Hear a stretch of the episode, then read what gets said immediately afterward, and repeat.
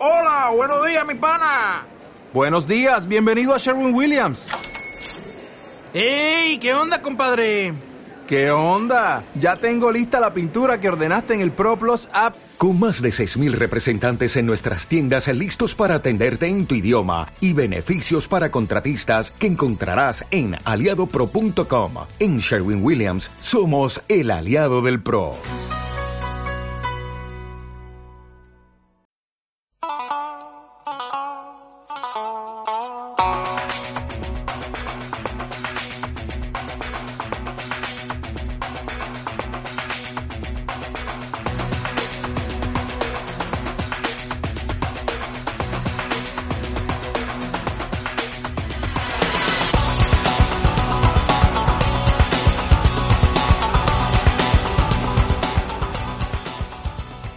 Hola y sed bienvenidos de nuevo a Mayéutica para tiempos oscuros. Ha sido una larga espera y pausa del programa, pero ya hemos vuelto. Y hemos vuelto para hacer un poco más ameno este nuevo verano. Bueno, un verano extraño, ya pues que nos han obligado a ponernos un bozal en la boca y sin razones lógicas por ningún lado. Pero bueno, es ese oxímoron llamado nueva normalidad. Y oxímoron porque nueva normalidad y, o sea, es decir, nueva y normalidad son cosas opuestas. Pero centrándonos en esto, esta semana vamos a hablar sobre los autoritarismos, que nos vienen porque vienen con curvas. Pues todo parece indicar que eso que llaman nueva normalidad es lo que podría ser los preparativos para ir dando, en forma de cuenta gotas, una dictadura. Y es que son muchos los filósofos y sociólogos que sugieren que vamos hacia un, hacia un autoritarismo y totalitarismo muy fuerte.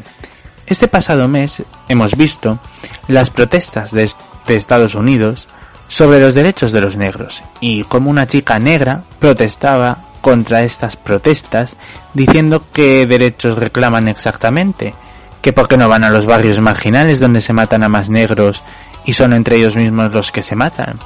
Y es que todo parece indicar que es el cuento de siempre, ricos contra pobres, y quieren implantarlo sí o sí y eliminar la clase media. Y es que en el programa vamos a hablar de dónde viene esa esta especie de eliminación de las clases medias y de cómo ya filósofos como Platón hablan de los ciclos de la dictadura. En otro orden de cosas, esta semana en el Ágora de la Reflexión hablaremos sobre pues que todo sigue igual. Y que en España pues bueno no se premia al talento y no se premia al inteligente. Haremos alusión un poquito a Luces de Bohemia de Valle Inclán y espero que os guste el análisis. Y ahora sin más preámbulos comenzamos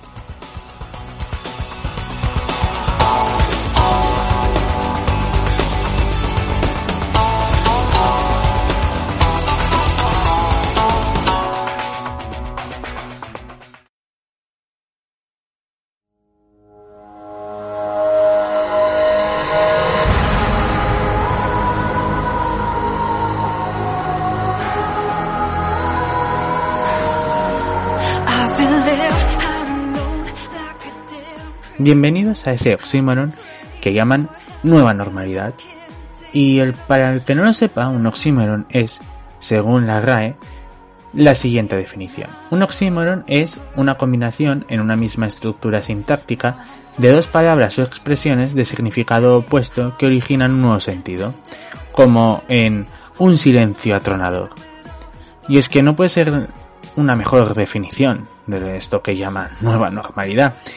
Porque algo nuevo, pues evidentemente no es normal, ya que no conocemos pues la cosa en sí para, ya, para normalizarlo, ¿no?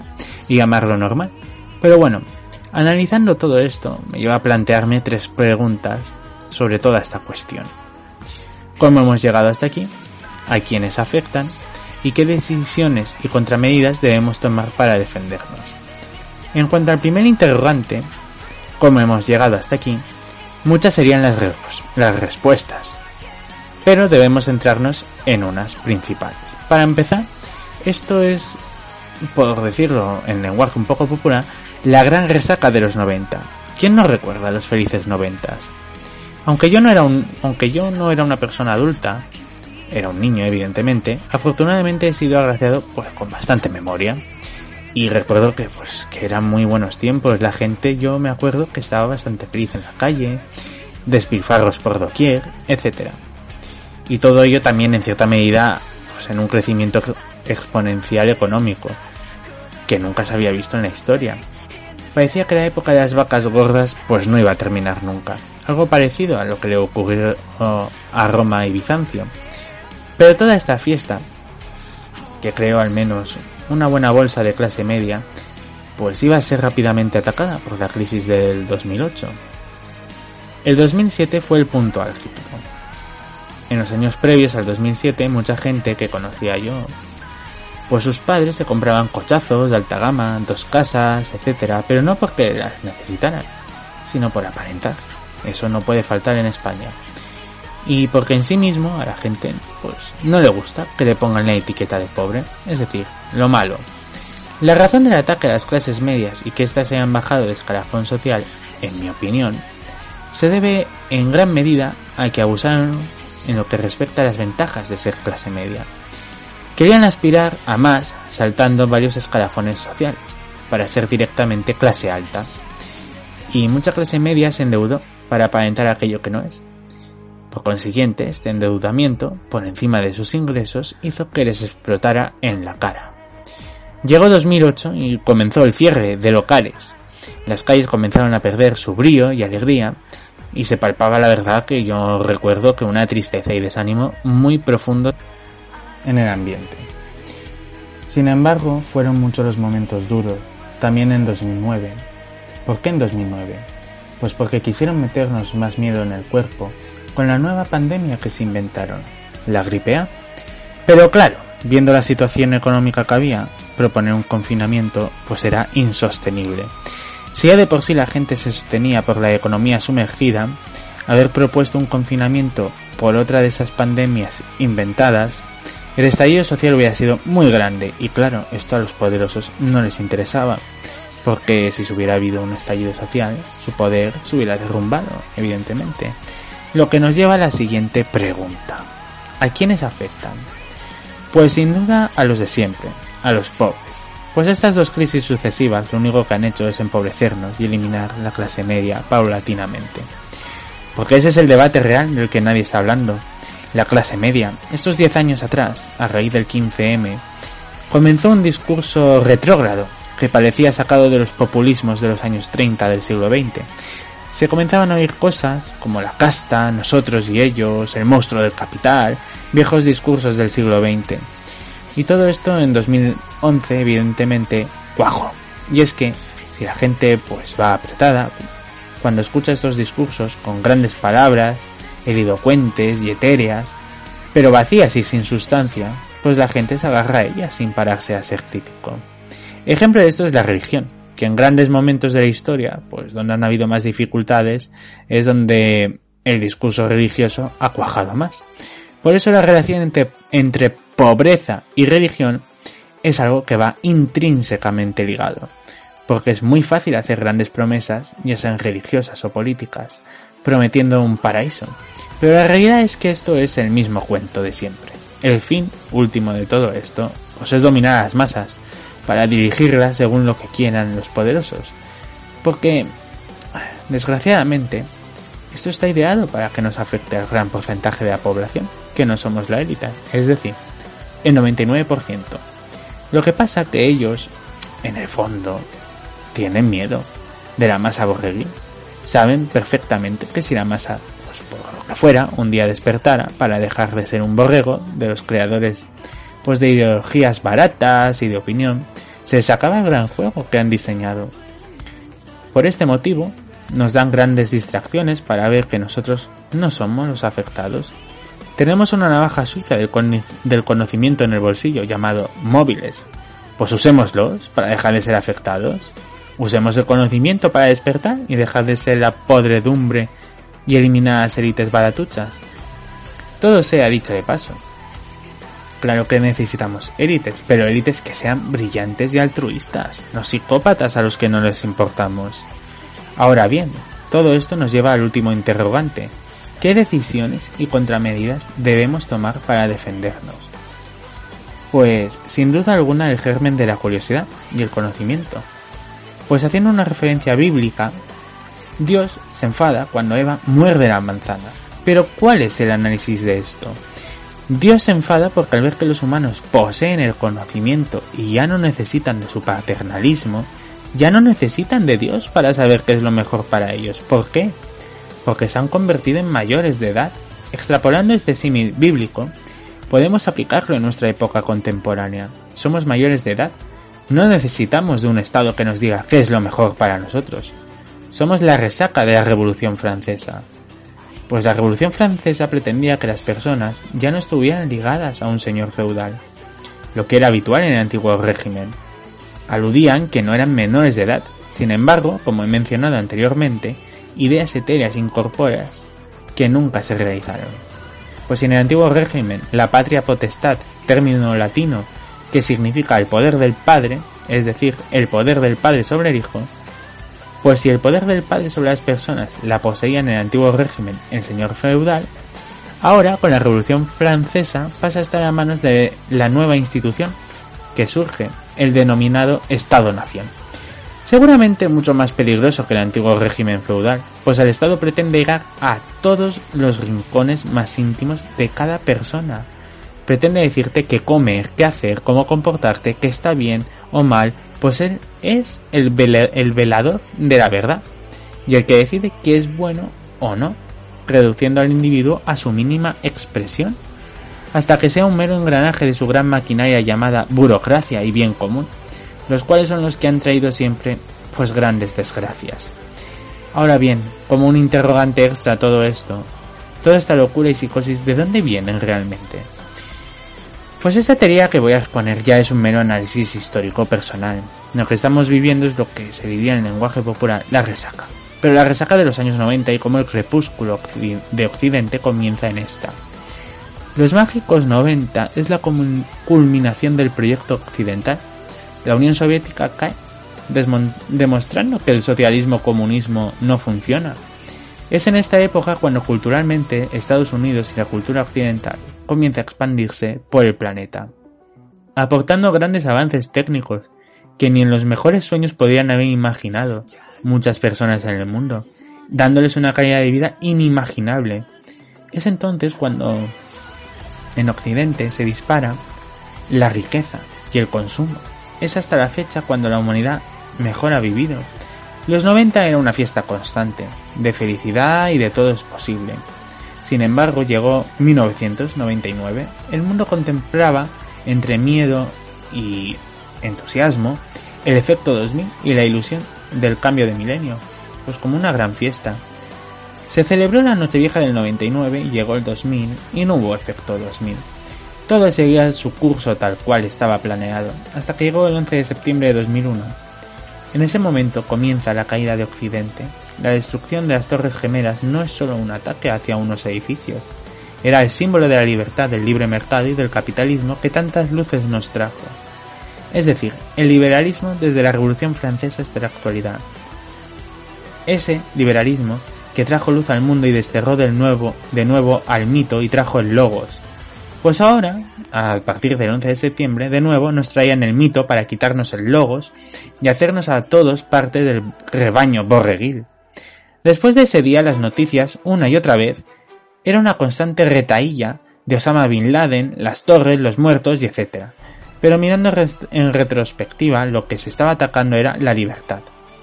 No soy muy creyente respecto a las conspiraciones, pero creo que a lo largo de la historia, esta se compone un 50% de versión oficial y otra un 50% de concierto que quienes atacaron fueron los musulmanes.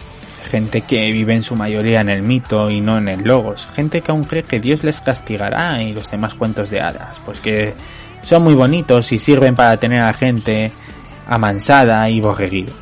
Por otra parte, no me extrañaría que fuera también una manera de otros países, vayan, vayan ustedes a saber, exsoviéticos, rusos, chinos, etc., para que no se combine todo el pastel Estados Unidos y Europa. Y es que debemos de mirar con un análisis histórico en la historia, el edificio más alto era el que representaba el poder. En el medievo los edificios más altos eran las iglesias, quienes tenían el poder. en Roma eran los edificios públicos, porque era porque eso de la república y todo eso que eran los que tenían el poder. Y en los 60 del siglo XX en adelante los grandes edificios eran los financieros. Por lo tanto, debemos pues, tomar ese atentado como el ataque a nuestra forma de ser.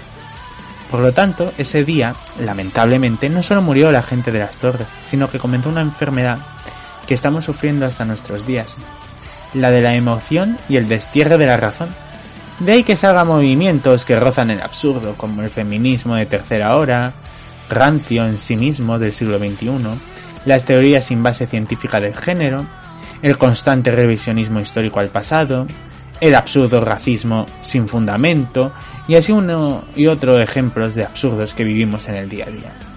Sin embargo, la sociedad está anestesiada, pues solo necesita su dosis de telediario, la sexta noche y sálvame para, hacer para ser autolicenciados de la verdad y el conocimiento, con autoridad de balconazo y para eleccionar y decir al que piensa críticamente y ejerce su libertad.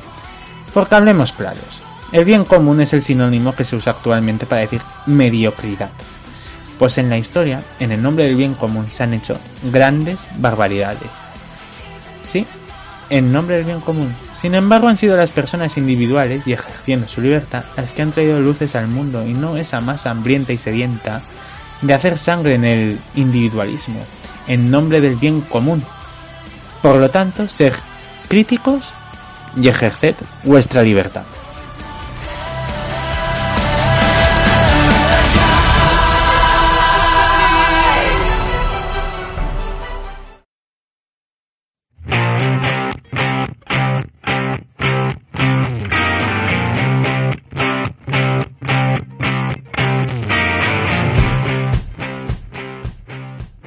Hola y bienvenidos de nuevo a la de la reflexión. La verdad no tenía mucha idea de qué reflexionar. Sin embargo, pues como siempre suele suceder, la musa de la inspiración suele aparecer en los momentos pues más insospechados y esta vez pues ha sido haciendo un viaje en tren. Esta semana me llevó a reflexionar sobre qué parece que pues que la gente le gusta todo aquello con lo que tenga que ver con el fin del mundo. Y me refiero sobre el bulo que ha estado circulando las últimas semanas sobre un posible nuevo confinamiento. Parece que la gente lo necesita de nuevo. Tal vez se deba a que a lo largo de la historia siempre la gente ha necesitado de un fin del mundo a la espera de que apareciera un Salvador, el cual mágicamente resolviera todos sus problemas. En otro orden de cosas, y mucho más importante, también me ha llamado la atención la destitución de Cayetana Álvarez de Toledo, la portavoz del PP en el Congreso. Es cierto que el PP, pues, no es santo de mi devoción. Sin embargo, pues hay que reconocer al adversario sus bondades. Y es que creo que independientemente que esta mujer sea del PP, es una de esas personas que no precisa de etiquetas y dice argumentos con razón y lógica. Es decir, pensamientos adultos y maduros. Sin embargo, ha sufrido del mal endémico que sufrimos en España el cual es llamado el látigo del pensamiento único y la mediocridad. Ese que gusta tanto por igual a derechas e izquierdas y que hacen uso de él para igualar para abajo. Porque seamos claros, en España, como diría Álvarez de Toledo, se confunde el pensamiento crítico como desobediencia a la autoridad. Pero este es un mal que no viene de ahora. A lo largo de los 500 años que existe España, lo han sufrido en sus carnes todo tipo de españoles pues que han intentado traer un poco de luz a este país. A saber, Santa Teresa de Jesús, Cervantes, Carlos III, Amadeo de Saboya, eh, Balmis, Blas de Lezo, El Empecinado, Clara Campoamor, Suárez, el fundador de Motores Barreiros, y una larga lista de personajes que han sido machacados por esa masa adoctrinada y muy bien enseñada por los poderosos de España, es decir, el pueblo español. Porque el problema de España se llama, clara y llanamente, los españoles. Muy a mi pesar, durante mucho tiempo, como futuro hispanista que quiero ser, el mundo hispano para mí sigue siendo uno de los mejores, pero cada día acabo descubriendo que es peor. Y nosotros somos ese síntoma de eso. Aquí no se debaten ideas, aquí se impone un pensamiento único. Y ahora a lo mejor no es la iglesia quien nos impone una doctrina. La iglesia era solo la herramienta de los poderosos de entonces. Pero este país y los demás países hispanos, es decir, nos gobiernan las mismas élites aristocráticas que hace 500 años, pero con distinto nombre. Son distinto nombre, pero siguen evidentemente siendo las mismas familias. Los que me escuchan ya saben qué opino. Opino que yo quiero una anarquía liberal.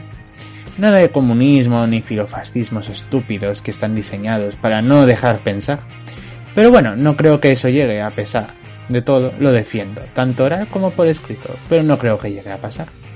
Una de las mejores frases de la literatura hispana creo que nos viene muy bien para esta deleznable nueva realidad, es decir, de Valle Inclán en Luces de Bohemias, la cual cito.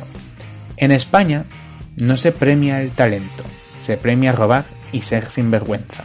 Fin de la cita. A la cual, pues, podríamos añadir la siguiente, aunque es un poco más larga, lo cual es un diálogo entre el personaje Max Estrella y Don Latino de Luces de Bohemia, el cual dice Max Estrella diciéndole a Don Latino, Latino, ya no puedo gritar, me muero de rabia, estoy mascando ortigas, ese muerto sabía su fin, no le asustaba para nada, pero temía el tormento. La leyenda negra en estos días menguados es la historia de España. Nuestra vida es un círculo dantesco. Rabia y vergüenza y me muero de hambre satisfecho de no haber llevado una triste velilla en la trágica mojiganga. ¿Has oído los comentarios de esa gente, viejo canalla? Tú eres como ellos, peor que ellos, porque no tienes ni una peseta y propagas la mala literatura por entregas. Latino, vil corredor de aventuras insulsas, llévame al viaducto y te invito a regenerarte con un vuelo. Claro está que en sí la cita Quiere decir que pese a todo lo incorrecto de la leyenda negra y sus mentiras, pues parece que por momentos pues esta está muy vigente en algunos aspectos. Y antes de acabar, pues me gustaría citar otra cita de esta magnífica obra literaria hispana, la cual dio origen al género del esperpento, y esperpento el que vivimos estos días sin duda, y el cual podemos ver reflejado en, otro diálogo que tiene Max estrella con Don Latino, el cual es Max le dice a Don Latino. Los héroes clásicos reflejados en los espejos cóncavos dan el esperpento. El sentido trágico de la vida española solo puede darse con una estética sistemáticamente deformada. Y le dice Don Latino, Miau, ¿te estás contagiando? A lo que Max le responde, España es una deformación grotesca de la civilización europea. Y es que es así, así es España una deformación grotesca de la cultura occidental, donde la cultura y el talento es desechado en pos del amiguismo y la cultura del dedazo. En el último viaje a Madrid fui a ver la calle donde vivió y murió Cervantes, el creador de la novela moderna, el creador de la primera obra universal, la obra culmen de la literatura española, es siendo esta a su vez, es decir, siendo esta a su vez el culmen de la literatura española, digo universal. Y sin embargo, la casa está en una callejuela, rodeada de bares de guiris turísticos y sin ningún tipo de rédito. ¿Alguien imagina si los, si los anglosajones hubieran tenido un escritor tan importante como Cervantes, lo que hubieran hecho? Que lo hubieran ensalzado y lo hubieran rentabilizado un 200%, sin importarles, sin importarles que les dijesen los demás. Pero aquí no. Aquí el talento, pues, no se premia. En fin, mayéuticos, hasta aquí el programa de hoy. Siento la gran espera del programa. Sé que ha sido muy largo, pero es que debido a motivos personales, pues me ha sido imposible. Ahora ya va a seguir el programa, una continuidad semanal. Intentaré que sea semanal, ¿vale? Aunque tengo que estabilizar algunas cosas, pero lo intentaré. Eso sí, siempre sí o sí va a estar acompañado de los bonus track que pasarán a ser microrelatos y que podrán escuchar todos aquellos que decidan ser mis mecenas. Un saludo a todos aquellos que han hecho posible, porque esto es un dato que me ha llegado hoy, que hemos llegado a las mil escuchas. Así que muchas gracias a todos. También a Disco Music Radio, que son colaboradores del programa y donde podéis escuchar este programa también los jueves y estad atentos a ellos porque dentro de poco van a estrenar una página web que yo ya la he visto, que está muy bien hecha y que podréis disfrutar. Y probablemente se hará un programa en directo en el cual aún no sé si participaré, pero será un programa en directo para el estreno. En fin, mayúticos, pasad buena semana, cuestionar y ser críticos con todo hasta llegar a una síntesis. Y no os dejéis dominar por el pensamiento único, que es muy peligroso. Un saludo a todos y buena semana.